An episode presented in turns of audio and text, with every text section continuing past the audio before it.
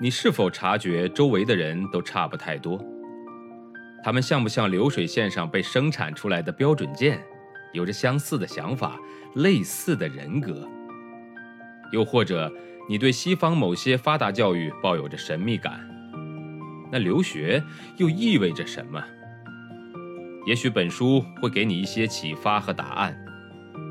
欢迎收听《十一岁去德国》，一个中国女孩的留学经历。作者夏千若，演播生意人陛下。在北京生活大约了一年多以后，我开始厌倦德国学校的生活了，慢慢体会到那里不是一个让人安心学习的地方，而是一个小社会。反映了各种人的各种问题。刚到北京的时候，曾经努力加入外国年轻人圈子的我，渐渐明白自己与之格格不入。德国学校里很多女孩子都抽烟，早上上课前就要先站在学校门口抽一根，课间大休息时候再来一根，放学后就随便抽了。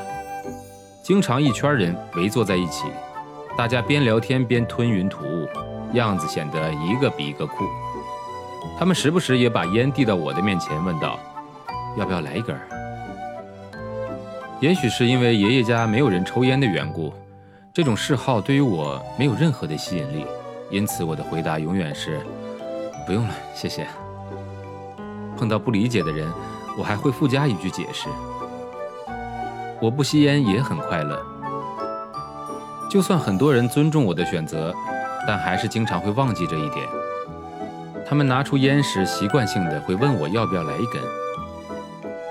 不少德国女孩年纪轻轻就已经进了没办法想象喝咖啡的时候手上没根烟的状态。在三里屯的酒吧或者是派对上的时候，他们往往抽得特别厉害，一手夹着香烟，一手捧着酒杯，这是德国年轻人夜生活时候的典型形象。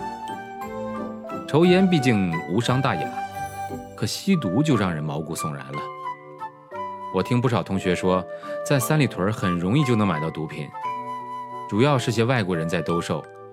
西方游客走在夜晚的三里屯大街上，经常是迎面走来一个大摇大摆的外国人，操着一口流利的英语，上来就说：“嗨，朋友，想买点粉吗？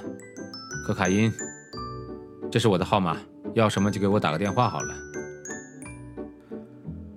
据说他们手上什么都有，从摇头丸、大麻这些软性毒品，到可卡因、海洛因等烈性毒品，价钱对于德国人来说还算消费得起。